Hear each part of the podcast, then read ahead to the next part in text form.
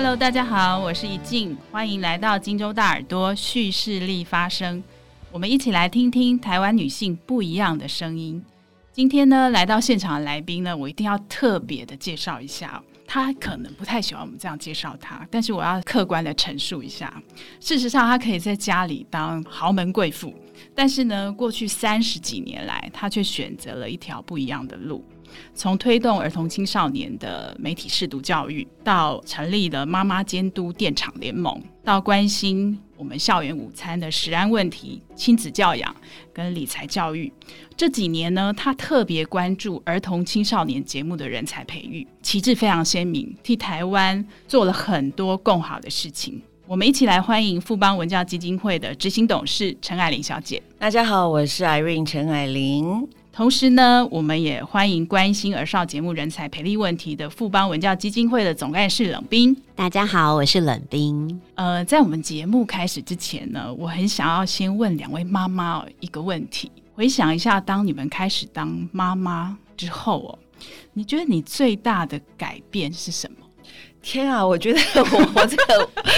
哇，这个我现在已经是那个刚才讲说这个豪门贵妇，我讲说是应该是阿嬷，豪门阿嬷，或者是普通人家的阿嬷，因为已经改变身份，初初的改变身份，确实有很多的震撼经验啊，跟很多不同的生活的方法，但是已经毕竟已经是三十几年前了，将近三十五年前了吧，所以那个好像想起来有点恍惚，有点模糊。艾琳姐这两年当了阿嬷。分享一下第一次当阿嬷的心情哦，那绝对是比妈妈当轻松太多了。呃，当然还是会紧张，尤其是第一次看我的老大嘛当妈妈，所以看到自己的宝贝已经当妈妈的时候，在尤其是在怀孕啊，后来是生产，我记得我当时都是剖腹。然后，所以，我我的女儿是第一次是都是打算自然生，那我就觉得我蛮紧张的。虽然我有生过四个孩子，但是说哇，她这个第一次也是我第一次，所以我不知道怎么样子去陪伴她。通常就是妈妈可以把她的经验传授给她，所以我我是也有那种相当的部分是很紧张的。不过到孩子生下来之后，很多都是在回味自己要带小孩。那这个时候，但但是当阿妈绝对有当妈妈的不同。刚刚讲的说好玩是真的是。绝对是好玩，那是在百分之可能是百分之五十而已。另外这百分之五十就是重新要学习怎么样子去跟自己的女儿沟通，因为现在的妈妈跟我们那一代太不一样，很多的。那种养生的啊，养小孩的啦，然后对于食物的啦，你不要一直抱啊，弄弄弄某讲啊，完全 不一样了，甚至会因此教育观念不同而产生一些不太高兴的地方。嗯、所以我觉得这个是，我相信每一家都一样，不是只有我们家。所以我也在重新学习，不只是当阿妈，也是当妈妈。冷冰呢？你当妈妈以后最大的改变是什么？我觉得就生活或是工作上，其实我自己是。我的工作或是我关心的对象，其实一直都是青少年。从我从大学，然后到纽约，然后回来，我全部都是做青少年领域。可是当了妈妈之后，就会开始想要把我在青少年工作里头累积的一些经验，怎么样去串回小朋友身上？好像会去想象说，诶，我们在做的事情，怎么样从小小孩到青少年，变成一个完整的路径。所以，当你开始这样想的时候，你的工作的方法，或是会想象我会的东西，如何变成我跟孩子互动，这些东西都会调整，然后会有很多的反省啦。因为刚开始，比如说当妈妈，你也会觉得说要参考一下别人的经验，这样子，然后你参考了很多的经验，你就会觉得压力很大，嗯，所以就要就要再重新回来面对说，诶，我的孩子是我的孩子。那我到底要怎么跟他相处？然后我们在工作里头有各式各样的资源，各式各样的学习，是不是有可能让一些美好的事情在我自己的孩子身上发生？或者说，你可以目睹有一些因为基金会的工作，可以在我的孩子身上发生的事情是多么的有趣的时候，就会又去想说，那要怎么样让别的小孩也可以感受得到？所以我觉得这个来回之后，确实因为有自己的孩子，会让工作的这个状态变得更立体。冷冰讲的很棒啊，就是说妈妈有一个共同的特色，就是我们很怕孩子，比方说吃到不好的东西，所以我们很关注食安。那我们很怕孩子是看到有害身心的影音的内容，像现在抖音啊、嗯、YouTube 啊，然后这个三 C 喂养了我们的孩子。那富邦文教基金会其实过去有分享，就是说国内适合孩子看的影视节目的内容，事实上只有七 percent 左右。那我们如果扣掉了卡通，只剩一 percent，可以自产自制给我们孩子看。Irene 姐可不可以跟我们分享一下这样的状况会产生什么样的问题？嗯，当然我们知道了，就是 you are what you eat 嘛，对不对？我们都那么在乎孩子们吃什么，因为会影响他们成长啊、哦。但是我们其实也更应该注意一下他们收拾什么、听什么、看什么，因为这完全会影响他们长大，不是长大，他们现在每一天每一天会成为什么样子的人。因为吸收这种资讯，其实社会的教育比我们。学校教育来说，不会占着更轻的重要的地位，所以我们从二十几年前的时候，那时候事实上，富邦国家基金会成立三十多年了。那我们一开始就是选定青少年做我们的关心对象，然后当然慢慢延伸，他发现很多青少年问题必须要关注到更小，从其实就是生出来第一天了，妈妈都知道，就会呃应该要关心他的一切。那后来我们发现，哎，其实一般的孩子。你的收视习惯，你的接触媒体讯息的习惯，会影响到大部分，包括老师讲的话，叫做“媒体一阵风啊，教室十年功”，就是一阵子的这种渲染啊，或者是一阵风波，会抵消啊十年教室里的教育。对，对，所以我们在二十几年前就开始推广 media literacy 媒体素养。那在推广的过程当中，我们发现，就是你刚刚提到那个问题，孩子们吸收的东西非常的庞杂，大部分的父母都会很在意学校老师教什么，课本在学什么，帮他复习、预习等等的。可是消遣的时间，特别是现在，在十年前开始有 smartphone 开始，以至于现在真的是 iPad 啊、三 C 早就跟我们的生活密不可分了。在这种情况之下，已经不能够把这个三 C 啊这种资讯的事件当成是我们的娱乐工具而已，它必须也是变成是我们生活教育的一大部分。我们发现了这个之后，慢慢的做研究，才发现一个非常恐怖的事情，就是我们其实都在消化别的文化的产物。这个是一件蛮值得所有的教育的人才、所有的教育的人员，乃至于政府仔细去思考的问题。那这样的情况啊，就是说，富安文教基金会成立一个儿童节目的人才富裕计划，是就是说，这个计划当时的缘起大概是什么样的考量？对，我们就是发现，我们一直在讲说，我们应该给孩子看更好的节目，可是。因为一般的媒体，他们可能是因为有真的有商业的考量。其实我们也讲过说，这种一般的节目反而是红海，儿少节目反而是蓝海。可是没有人会愿意相信，嗯、大家都是想，就是以前前人走过路就买卡通，然后就是买一些国外的重播很多次，然后有收视率的，这就是最安全的方法。呼吁了半天啊，这个电视有关单位来做一些好看的节目，没有人理我们，所以我们决定就是说，我们就应该自己下来。看看怎么样做自制节目。后来发现做自制节目，首先呢就是没有好的，没有人才，就是有相关的好的人才也没有受到重视。那所以我们决定就是，好吧，既然要求别人，不就是反求诸己，自己来做。所以从二零一八年开始，我们就有了这个儿少节目的复育计划。那这个计划里头有一个儿少节目产业人才的培力工作坊。那我们请教冷冰，就是说到目前为止，大概直接或间接有参与的作品。大概有多少步？那大概有什么样的成果？其实富裕计划它是先从一个真见的逻辑开始。我们最早就是说，诶，是不是有人有很多 idea？那我们来把你的 idea 丢出来，然后我们看是不是可以从基金会这边做赞助，或是说投资这样作品的诞生。到后来发现，哇，连 idea 都非常的贫瘠，就是说。像我们前面谈的问题，长久以来，当我们不去做的时候，呃，其实大家已经不大知道这个世界上在面对儿童节目的这件事情已经走到哪里去了。所以，台湾会看到的案子都非常的贫瘠，或是说比较保守。或是对于儿童节目的想象，就像我们小时候，就是好像就是要教小孩子很多的东西，或是 cue 小朋友来参加益智节目，考他们很多的东西，就是你看来看去都是很像。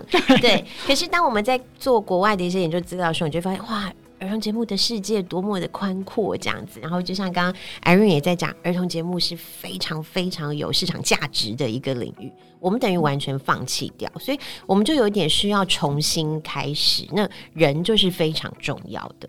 那所以我们后来发现，在只是争案子这件事情上，不足以抵达我们希望看到儿童节目的品质质量的提升。我们其实需要更多的伙伴，然后我们需要新人，我们也需要。呃，有经验的人重新去对接在一起，所以我们就透过很多的工作坊的形式，然后去邀请很多，尤其是像传播学院的学生、研究生，有没有一些年轻的朋友，他可能还没有想象过儿童节目是一个选项。那怎么样把重新把人聚合在一起，成为伙伴？我觉得是工作坊最重要的原因。然后也最最大初衷就是我们重新集合有志之士，然后通过工作坊去让大家意识到儿童节目在现在市场上也好，或者说在整个教育或者在媒体的发展里头的概念。所以其实这样累积下来，从纯粹只是真件都有两三百件，到实际上我们每年的参与进来工作坊的人，每一年都可以就是有一两百的持续的稳定的。成长这样子，我们其实是蛮惊喜的。这样量其实是还蛮可以补现有的儿童节目、儿少节目不足的部分。应该不是真见到你看到真正的产品 是，还是一条漫长的路，好多年，好多年。呃，冷冰这样讲，我就是回想到我大学的时候，其实呃，我有一个制作儿童节目的经验，就是我大学打工，我其实是在一家电视台做儿童节目，做了三年。我要去动物园拍大象，比方说当时我就看到动物园其实每天傍晚的时候都帮大象洗澡，其实这个小孩会觉得很有趣。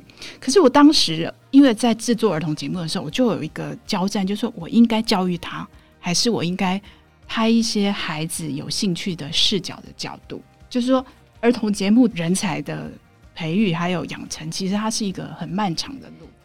你讲刚刚的问题，就是我们这四年来碰到最大的挑战，就是如何提供很多种视角。就是说，台湾很擅长做这种教育的，然后知识给予的、记忆考验的，好这种意志的。可是我们一直没有学会相信孩子有一个他自己观看的视角，那这件事情就变得很难用讲的。所以我们需要介绍非常多国外的资料库、影集，对，然后进到台湾来跟。业界分享，同时我们也跟家长分享，跟家庭分享，是是希望可以打开大家面对儿童节目的想象力，你才有办法更进一步去谈说，我们到底怎么在这个里头观看孩子、摆放孩子，相信孩子其实有他的主体性。嗯、对，那这一关真的就是这四年来我们一直在寻找各式各样的方法，让产业的人能够快速前进的一个难题。呃，我在你们工作坊的课程里头有看到你们曾经邀请那个公共电视儿童节目制作人李小培来分享，就是说制作儿童节目的基本功。那他把基本功跟瑜伽做了一个结合。他说要浸泡跟柔软。浸泡就是说泡在孩子的世界里。儿童节目绝对不是只有花俏的包装，或者是你用很童稚的语汇装可爱，小孩就是会有兴趣。其实制作人还要有一颗比较柔软的心。可不可以请 Irene 姐分享一下，在这么多作品里面，你有没有印象比较深刻的节目？这个节目的制作方式吸引你的点在哪里？其实，在我记得是第一届我们在做儿少节目赋予人才征件的时候，我我看到了有一个作品叫《悄悄话》，那是一个正大广电系的学生的跟他的同学一起的提案。那我觉得这个悄悄话就是一个，嗯、呃，他采访了一些孩子，哦、呃，但是是从一个旁观者的角度。然后可以用一个比较客观的观察者，然后不去打扰，不去引导，然后诉让孩子自己表现自己，这样子的叙事的节目方式，我觉得非常动人啊！虽然我是一个比较已经是个阿嬷了，不是一个妈妈，但我觉得看到这个东西，我有感觉到那个童心跟孩子们想要诉说的事，以及后面这观察者想要呈现的不同的视角。那另外呢，还有一个就是我很喜欢的是。呃，叫做我要去打猎，是不是？想去打啊，想去打猎。那是这个节目，就是一系列的节目的背后，就如何面对自己的恐惧。因为他是一个原住民的小孩，他想要去打猎，但是他有很多的害怕，比如说他怕狗，打猎一定要带狗嘛。那怎么样子去去跟狗一起去？对，那这个就是一个过程，从他的这个他的叙事啊跟拍。但我觉得这样子的其实都很好看，对啊，这很有趣，为什么没有人来拍呢？为什么没人来拍？对，因为我自己小时候真的也很怕狗，对，是那个心理的恐惧，其实是可以从孩子的呃视角里面去做出更好的节目内容。对，那工作坊到现在大概四年了，不知道两位有没有观察到说我们台湾整体的儿少环境的。有没有什么样的变化？没有变化，没有变化，不可能有变化。不是我的意思，不会因为我们做这件事情有。太明显立即的改变，所以是有杯水车薪的这种。我觉得我们确实是花了蛮大力气在了解，说到底怎么样可以产生变化。对，所以比如说我们觉得邀请更多的伙伴加入这件事情蛮重要的。可能过去，尤其像我们在传播科系里头做了一些努力哈，我们都在说，可能念传播学院的学生大概从来没有想过儿童节目是一个选择。我们至少让这个选择回来。好，我们在传播学院做了努力，然后。我们在产业里头做很多的努力，哈，试着能够把我们能够游说的所有对象，像文策院，我们的富裕计划到第三届的时候，其实就有跟文策院的市场展去做一个联动，哈，它会有儿童节目的提案的专场，这样子，至少可以让这个能见度回到业界所谓他们比较熟悉的一个场域里头。那再来，像我们今年也会非常努力的试着，希望可以。带进一些国外的经验，就像我讲的，我觉得我们好像需要让大家看见，在这个做儿童节目的重要性底下，它同时。可能可以生产的市场的有序性。好，我有一阵子常常在笑说，奇怪，我们是那个文教基金会哈，但我走到哪里都在跟人家讲说，儿童节目超好卖钱的，我们大家加油这样。其实你看 YouTube 上点阅率最高的都是儿童的内容，你随便点开那个什么 Disney 的 MV 啊，五点亿次啊，然后我们就会跟我们自己的孵育委员们互相勉励说，我们也要达到一个点阅率一亿次的。可是你看，其实所有 YouTube 上的。儿童的可能性都是很多的，对。那所以我觉得那个困难对我们来讲，我们也在寻找这件事情，是不断的去找到产官学各个环节对话的机会。然后我们会想象我们的资源的投入跟配置，怎么样可以借力使力，而不是大家都觉得好像只能想说，好吧，那我以后做儿童节目去找富邦文教，这样是不够的。嗯，我们怎么让产生一个有机的生态的系统，大家可以因为我们的资源的投入。或是我们的游说产生一个联动性，我觉得这是我们。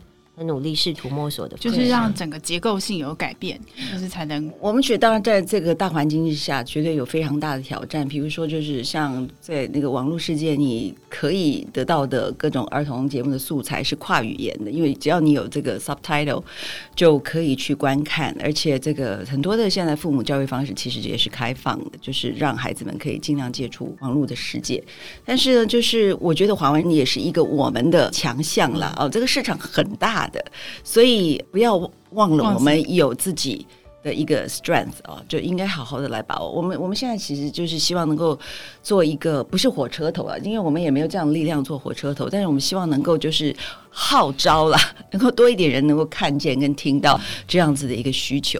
大家一起来努力了，嗯、有登高一呼的这种希望啊，希望，希望可以。对我们觉得登高一呼，我觉得做牛做马啊，做牛做马，阿喜的精神，对不对？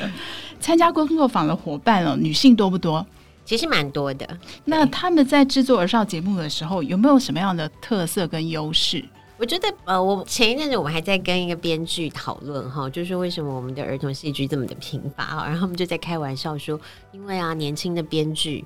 都没有生小孩。然后、哦、真的，现在是然后资深的编剧呢，可能也离儿童有一点距离。是，然后大学或是我们现在希望邀请的伙伴，其实也还没有孩子，所以我们的这个富裕的过程才这么的艰辛。哦，就怎么样？但我觉得有这么多的女性的加入，你可以看到他们对孩子的好奇心其实是很剧烈的。好，我们后来在富裕计划的过程里头，常常制造一些临场感哦，就是只要有课程、有工作坊，我们就 cue 很多的。的小孩哈，讲师的小孩，反正 whatever 工作人员，只要小孩有小孩的，都让他们在现场。你会看见这件事情很很快速的在女性的伙伴身上哈产生效益哈，他们很快的去想要理解、想要关心、想要包容，然后我觉得也不会挫折，就是说关心孩子的那个样子，其实是有一个很强大的韧性，可以反复在那边改来改去。好像我记得我们有一个节目，我真的觉得我们可能。整个富裕计划的顾问群，不知道退件退了几次哈。可是你看见他还是很强悍的在那里哈，只要孩子进场，他就愿意持续找到方式跟他们工作。好，那我也觉得在对于如何面对儿童这件事情上，女性的弹性是比较大的，是对，她会很快速。当我们在跟她讲说，诶。过去我们比较接收到的面对孩子习惯是什么，或者说台湾的文化是什么？好，可是可能现在当代在面对孩子，可能在概念上跟趋势上有一些什么样子的改变哈？我觉得那个柔软跟那个空间其实是比较快速的可以开展出来的。然后，如果更幸运的这个伙伴他是有小孩的，你就会看见那个可以撑出来的可能性，以及他愿意在这个里头，你知道反复尝试的。量能就会变得非常非常的惊人。就母亲的那个角色，有时候会不止在工作上，是她的那个育儿经验，其实也可以成为儿童。你知道冷冰是在进来我们基金会之后才结婚，然后生了两个孩子的嘛？在她身上可以看到，就是呃转变。对，而且她是本来就讲说是从事青少年工作，但是作为一个妈妈之后，对于从事青少年工作，特别是带领伙伴，我觉得会有更大的一个包容力跟弹性。跟一个不同的做法，像我的同事，其实大部分的都是女性，百分之我说没有百分之九十，应该百分之八十五强都是女生。哦，女性的比重对。然后我们有二十几岁的女生，当然有三四十岁女生，但是在过程当中，因为我们的办公室的工作的条件比较自由一点，孩子们都可以进来。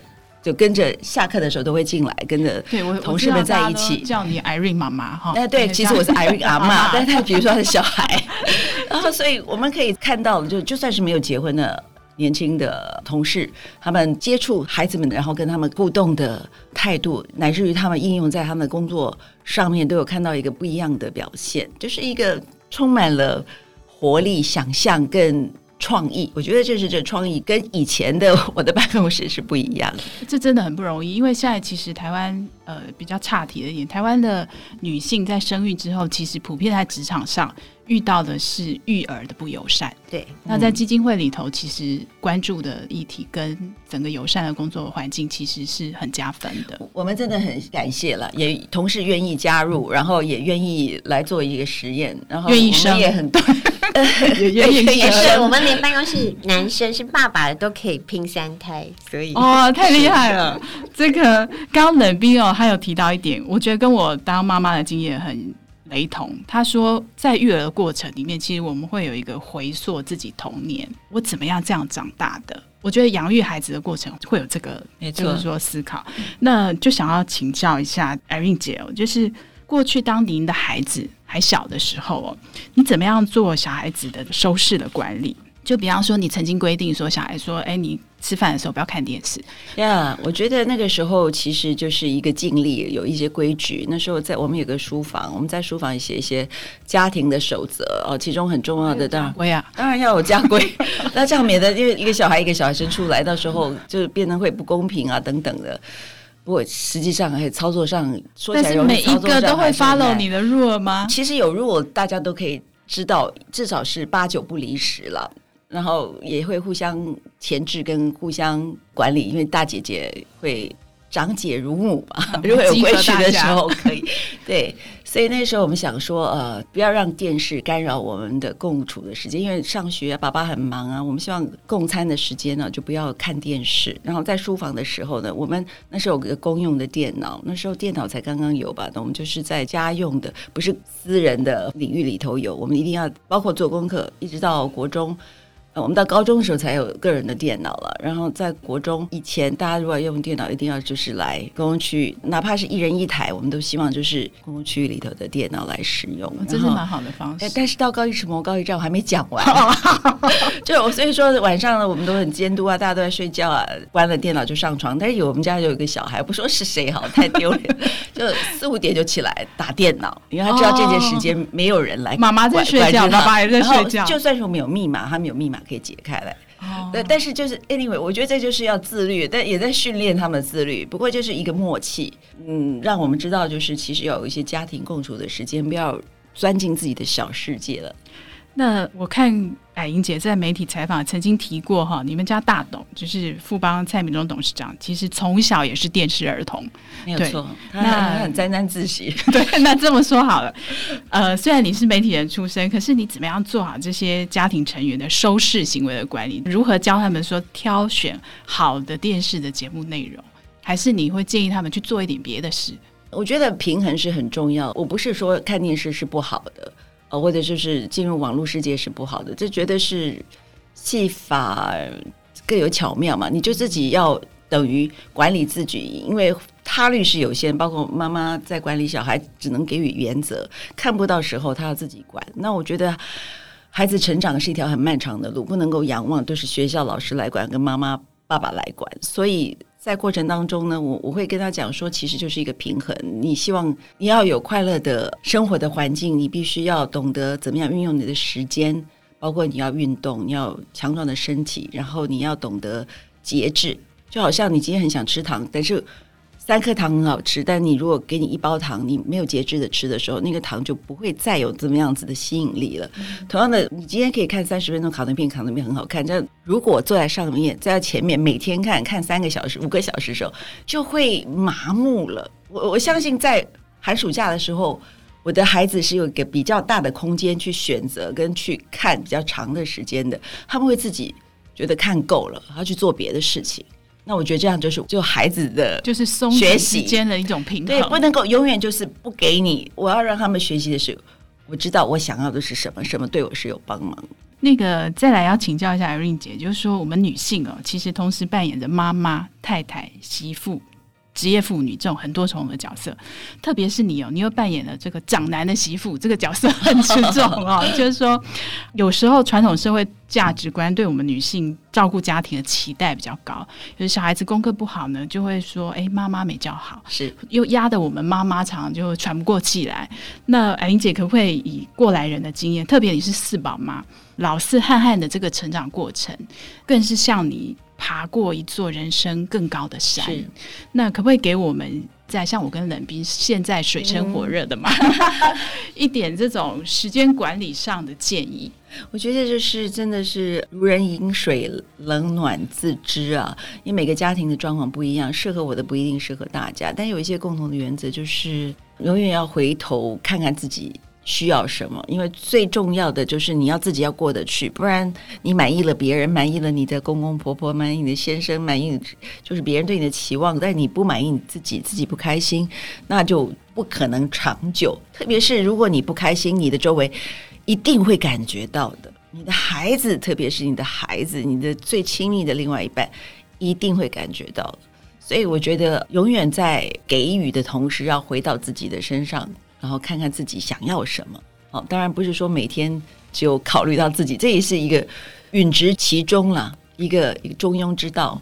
霭玲姐刚刚提到的这个部分哦，就是让我们当妈妈的可以去思考一下，怎么求取这中间的平衡哦。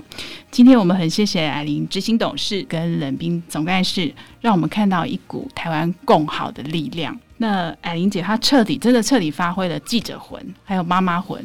那现在又加了阿妈魂在里头，就是让我们看到，就是说富邦其实运用了企业的资源来杠杆出社会的一个正能量。那我们很希望说，这样子多元价值的种子可以长在我们孩子身上，在孩子身上发芽。那今天谢谢霭玲姐，谢谢谢谢冷冰，谢谢。